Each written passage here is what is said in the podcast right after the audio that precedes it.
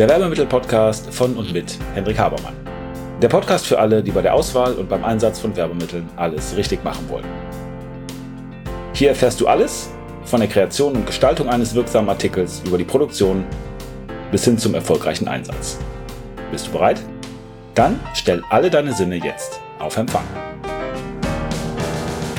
Hallo und herzlich willkommen zum Werbemittel-Podcast. Es gibt ein Wort, was mein Leben verändert hat. Und zwar lautet dieses Wort kontraintuitiv. Und zwar hat das insofern mein Leben verändert, äh, als dass sich da eine ganz neue Welt bei mir aufgetan hat, als ich dieses Wort zum ersten Mal gehört habe, weil ich bis dahin immer der Meinung war, dass wenn etwas intuitiv passiert, so eine gewisse Grundwahrheit oder ewige Wahrheit in uns schlummert und spricht und uns ähm, die, das irgendwie ins Ohr flüstert ähm, und dass das immer richtig ist. Ich habe also gedacht, dass wenn etwas intuitiv ist, ähm, dann ist das die Wahrheit und äh, es gibt nichts, was dem entgegenspricht. Und dann hat mal jemand zu mir gesagt, dass bestimmte Dinge kontraintuitiv sein müssen, dass man kontraintuitiv handeln sein muss. Und dann war mir, war mir jetzt erstmal klar, da gibt's noch etwas, was ich bis dato nicht kannte. Und das hat eben mein, meine Welt ein wenig vergrößert. Und das ist insofern ganz interessant, als dass es gezeigt hat, dass das, was wir immer fühlen oder das, was wir vielleicht manchmal denken oder das, was als erstes uns in den Sinn kommt, nicht unbedingt richtig sein muss und dass es sich lohnen kann, einfach mal darüber nachzudenken. Und es ist ja so, dass es äh, gewisse Verhaltensanomalien gibt, also Dinge, die wir ganz automatisch tun. Das ist etwas, wie unser Gehirn verdrahtet ist, was aber keinen Sinn macht was eigentlich nicht schlau ist, was dieser Annahme des Gehirns, was seinen Nutzen maximieren will, oder des, des vernünftigen, rationalen Menschen, der weiß, was er will und eben darauf basierend schlaue Gedanken, äh, schlaue Entscheidungen trifft, dass das eben nicht stimmt. Und deswegen gibt es diese Verhaltensanomalien, also Dinge, die wir automatisch machen oder zu denen wir tendieren. Und deswegen äh, gibt es auch Dinge, und das hat natürlich aber auch was mit den Umständen zu tun, die kontraintuitiv sind, die wir also anders machen sollten, als wie es sich so darstellt. Nun, was äh, kontraintuitiv ähm, idealerweise ist oder nicht, das kommt natürlich in, immer drauf an, aber ich gebe euch mal ein paar von diesen Verhaltensanomalien, weil die schon mal zeigen, äh, wie wir Menschen normalerweise reagieren und wie es falsch wäre. Zum Beispiel eine ganz normale oder sehr bekannte ähm, Verhaltensanomalie ist die Verlustaversion. Und das besagt, dass wir etwas, was ähm, oder dass wir etwas als negativer bewerten, als wir es positiv bewerten oder etwas anderes ausgedrückt. Wir sehen immer so das Negative. Ja, äh, und wenn etwas ähm, irgendwie gleich ist, also eine gleiche Chancen verteilt hat, dann gucken wir eher auf das Risiko, also auf das, was uns schaden könnte, als auf das, was uns nutzen könnte. Bedeutet auch, dass wir Dinge, die passieren, äh, wenn sie negativ sind, äh, schlechter bewerten, insofern, dass sie uns mehr runterziehen als positive Dinge.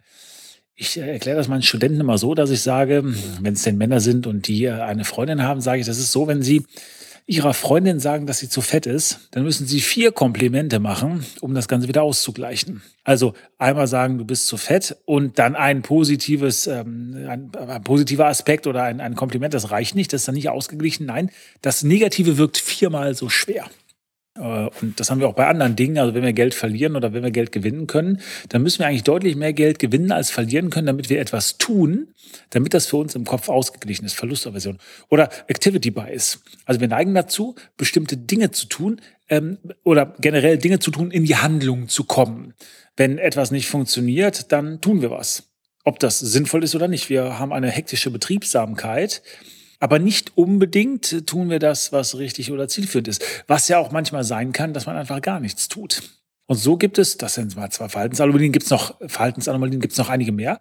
Aber so ist es ähm, so, dass wir eben ganz automatisch Dinge tun oder denken, dass wir die tun müssen, obwohl sie falsch sind. Und die Verhaltensanomalien, äh, von denen ich gerade erzählt habe, die sind bei uns im Gehirn verdrahtet, aber eine Intuition kann natürlich auch aus dem kommen, was wir kennen, also was wir gelernt haben, wie wir irgendwie sozialisiert oder wie wir geprägt worden sind.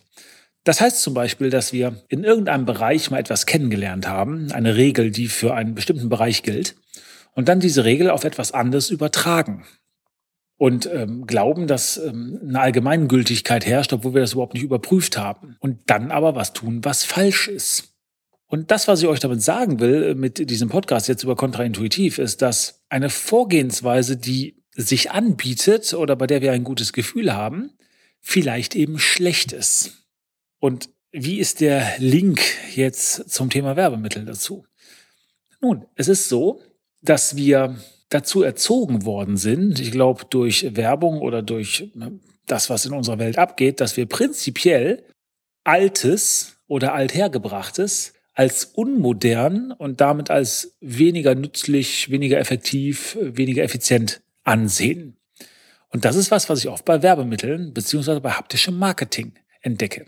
Es geht ja bei Multisensualität um nichts anderes als darum, dass man sagt, okay, wie kann ein Mensch optimal 100% wahrnehmen? Das sind alle Sinne, weil daraus speist sich letztendlich das Bild, das wir von der Welt haben. Oder etwas genauer gesagt, damit wird Realität produziert. Das, was wir als wahr ansehen, das, was wir als wahr empfinden, kommt über die verschiedenen Sinneskanäle rein. Und ein komplettes, ein absolutes Erlebnis, ein 360-Grad-Erlebnis, was alle möglichen Sinne, alles das, was da ist, abdeckt, läuft logischerweise über alle Sinneskanäle, die wir haben, weil wenn alle benutzt werden, ist das Ding voll, ist das komplett, haben wir die 100 Prozent.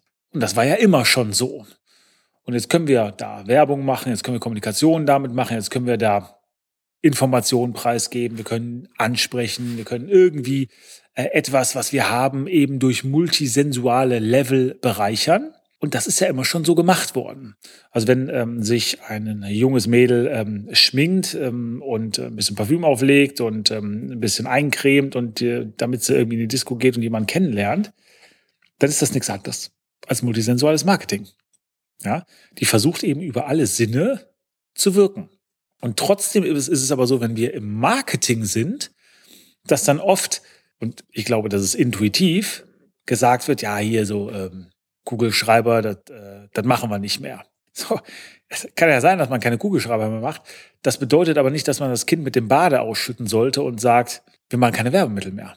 Oder wir ähm, denken nicht mehr multisensual, weil eben offensichtlich irgendwie das Bild vermittelt wird, dass moderne Kommunikation, modernes Marketing, Facebook, TikTok, Instagram äh, oder was auch immer, immer richtig ist. Und die ganz einfache Antwort darauf ist, das ist falsch weil es kommt immer auf die Zielgruppe, es kommt auf den Kontext, es kommt äh, vielleicht auch auf mein Produkt, ähm, es kommt auf ganz, ganz viele Faktoren an, um erfolgreich zu sein oder um gute Werbung oder gutes Marketing zu machen. Also ob wir erfolgreich sind oder nicht, äh, ist nicht nur ein Trigger, wenn ihr jetzt äh, bei Facebook die Werbeanzeige dafür seht, wie man eben optimal Facebook-Werbung macht oder wie man irgendwas anderes macht oder wie man jetzt unbedingt einen Copywriting-Kurs machen muss und dann in, in, in, in 20 Minuten weiß, wie man ähm, textet, so dass keiner widerstehen kann, dass der auf jeden Fall kauft ist natürlich totaler Quatsch, man muss auch alle anderen äh, oder ganz, ganz viele andere Dinge ähm, berücksichtigen. Aber es ist manchmal auch falsch, eben genau diesen Weg zu gehen oder zu glauben, dass es unbedingt digital sein muss. Natürlich haben wir eine Digitalisierung. Natürlich ist das wichtig, das Alte sich an, das Neue sich anzugucken und zu schauen, was man davon verwenden kann, was davon besser ist. Aber genauso wichtig ist es, sich anzuschauen, was an alten, althergebrachten Dingen immer noch Bedeutung hat. Und vielleicht sogar, weil diese Dinge niemals aus der Mode kommen. Und das ist genau der Punkt, der multisensuale Ansatz, der ist eben nicht modern. Das Werbemittel, was ja daraus abgeleitet ist, das ist vielleicht gar nicht nicht modern, nur weil es nicht digital ist. Jetzt komme ich wieder zu meinem äh, oft benutzten Beispiel des Kugelschreibers. Kugelschreiber sind immer noch ein hocheffektives Medium, weil immer noch geschrieben wird. Das sind mehr Notizen, das sind mehr irgendwelche ganz kurzen Sachen, aber ich kenne niemanden, niemanden, der in einem Büro arbeitet und keinen Stift braucht. Schreibt sich mal eine Telefonnummer auf, macht sich mal irgendwo eine Notiz, beschriftet vielleicht einen Karton oder was auch immer. Wird immer noch gemacht. Es ist nicht so, dass digital immer besser ist. Manchmal ist es einfach ein bisschen übers Ziel hinausgeschossen. Man muss ja auch nicht immer alles digital abhandeln, digitale Konferenzen machen oder E-Mails schreiben oder irgendwelche Videos aufnehmen. Manchmal redet man vielleicht einfach mit den Leuten, wie man das auch schon vor ein paar hundert Jahren gemacht hat. Und hier glaube ich eben, dass man kontraintuitiv sein muss. Und ich glaube, dass wir uns das immer wieder klar machen müssen, dass das wichtig ist, dass wir überlegen, was ist sinnvoll, was ist unser Ziel, wie kommen wir dahin und wozu zieht es uns gerade? Und muss das wirklich so sein oder können wir das vielleicht ein bisschen besser machen? Ich muss immer wieder, wenn es um dieses Kontraintuitive geht, oder ich habe vorhin über Verhaltensanomalien gesprochen, über diesen Activity Bias, mir fällt da eine Geschichte ein, die ich mal bei Stephen Covey gelesen habe, glaube ich, in seinem Buch uh, The Seven Habits of Highly Effective People. Sieben Wege, Wege, sieben Wege zur Effektivität heißt das auf Deutsch. Aber ich finde den englischen Titel viel besser. Also die äh, sieben Gewohnheiten eigentlich für Leute, die ähm, Ziele erreichen oder die Ergebnisse produzieren. Und zwar erzählt er von einem Mann, der im Wald spazieren geht und da sieht er einen äh, Mann, der einen Baum sägt. Dann wird er angesprochen von diesem Spaziergänger, der, der Baumsäger, und der sagt ihm, Sie, Sie müssen mal Ihre Säge schärfen. Die ist überhaupt nicht scharf. Und dann sagt er, ja, ja, ich weiß, aber ich habe keine Zeit, ich muss ja sägen. Will damit sagen, auch eine Sache, die absolut intuitiv gemacht wird, Activity Bias, ist, dass wir glauben, wir müssen loslegen, aber uns nicht die Zeit nehmen, mal zu überlegen, worum geht's überhaupt? Oder mal zu überlegen, was ist der beste Weg? Was äh, können wir vielleicht in unserem Weg verbessern? Und was hat das wieder mit Werbemitteln zu tun? Ich erlebe es eben total oft, dass wie wir ein Ziel erreichen, ähm, nicht thematisiert wird, sondern dass man loslegt, dass man irgendwo ein Briefing hinrotzt und dass man irgendjemanden losschickt, dass der irgendwie mal ein paar Vorschläge ausarbeitet oder eine Konzeption macht, ohne sich Gedanken darüber zu machen, Wer ist unsere Zielgruppe? Was wollen wir erreichen? Worum geht's hier überhaupt? Welche Werbeaussage haben wir überhaupt? Oder was wollen wir verkaufen? Warum soll das überhaupt jemand kaufen? Was ist eigentlich der Vorteil davon? Ja. Und ähm, das, die eben genannten gerade, die zwei riesengroßen riesengroßen Dinge, die, die mal kontraintuitiv behandelt werden sollen. Gerade für die Leute, die ein bisschen jünger sind, die noch nicht so lange Marketing sind und die noch nicht so Berührung mit multisensualem Marketing haben, weil sie glauben, es muss immer digital sein und muss einer dieser Wege sein, der eben gerade hip modern ist. Das war irgendwann Facebook, jetzt ist Instagram, dann äh, bald ist es TikTok oder was auch immer der neueste Schrei ist, der kommt. Also das erste, wenn wir hinten anfangen, ist, überlegt euch mal wirklich, was ihr erreichen wollt. Ja, macht euch mal Gedanken, ähm, geht mal mit Ratio dran und nicht mit Intuition. Ja, die ist gut, Intuition ist gut, aber Ratio ist nicht schlecht, ist auch gut. Und das zweite ist, überlegt mal, welche Möglichkeiten ihr habt. Überlegt mal, welche Zeitlosigkeit in Multisensualität drinsteckt, weil der Mensch so ist, wie er ist. Und wie man das dann über alle Kanäle vielleicht verbreiten kann. Aber ob es eben auch die ganzen digitalen Kanäle braucht, was vielleicht besser sein kann, um Ziel zu erreichen. Ich hoffe, der Punkt ist klar geworden. Macht euch bewusst Gedanken über das, was sinnvoll ist. Denkt mal nach, und schiebt die Intuition einfach mal ein bisschen zur Seite und macht euch klar, dass es auch Dinge gibt, wo wir kontraintuitiv besser zum Ziel kommen. Ich hoffe, dass dieses Wort kontraintuitiv bei euch ähnlich so viel auslöst, wie das bei mir der Fall war, als ich das zum ersten Mal gehört habt.